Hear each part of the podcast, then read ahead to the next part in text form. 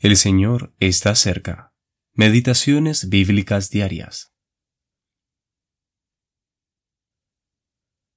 Una nube cubrió el tabernáculo de reunión, y la gloria de Jehová llenó el tabernáculo.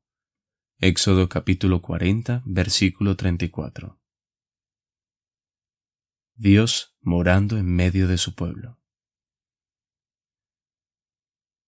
Qué maravilloso espectáculo presentaba el campamento de Israel en ese desierto árido donde solo había aullidos y desolación.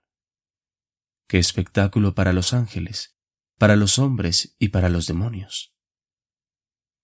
La mirada de Dios estaba fija en él. Su presencia estaba allí, habitaba en medio de su pueblo, allí había establecido su morada.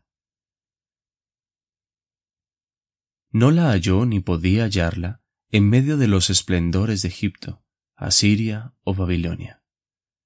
Sin duda que esas naciones ofrecían a los ojos de la carne todo lo que para ellos era atractivo. Las artes y las ciencias florecían en medio de ellos. En ellas la civilización había alcanzado un grado mucho más elevado del que estamos dispuestos a admitir. Pero, recordémoslo, Jehová no era conocido por esos pueblos. Su nombre nunca les había sido revelado. Él no moraba en medio de ellos. Es cierto que allí también había innumerables testimonios de su poder creador. Además, su providencia velaba sobre ellos. Les daba lluvias y épocas fértiles, llenando sus corazones de alimento y alegría. Día tras día, año tras año, derramaba sobre ellos con mano generosa sus bendiciones y beneficios.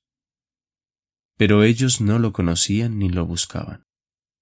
Allí no estaba su morada. Jehová había hallado su morada en el seno de su pueblo redimido, y en ningún otro sitio. La redención era la base esencial de la morada de Dios en medio de los hombres. Sin la redención, la presencia divina no podía sino acarrear la destrucción del hombre. Pero, conocida la redención, esta presencia proporciona al rescatado el más alto privilegio y la más resplandeciente gloria. Dios moraba en medio de su pueblo Israel. Descendió del cielo no solamente para rescatarlo de la tierra de Egipto, sino también para ser su compañero de viaje a través del desierto. ¡Qué pensamiento!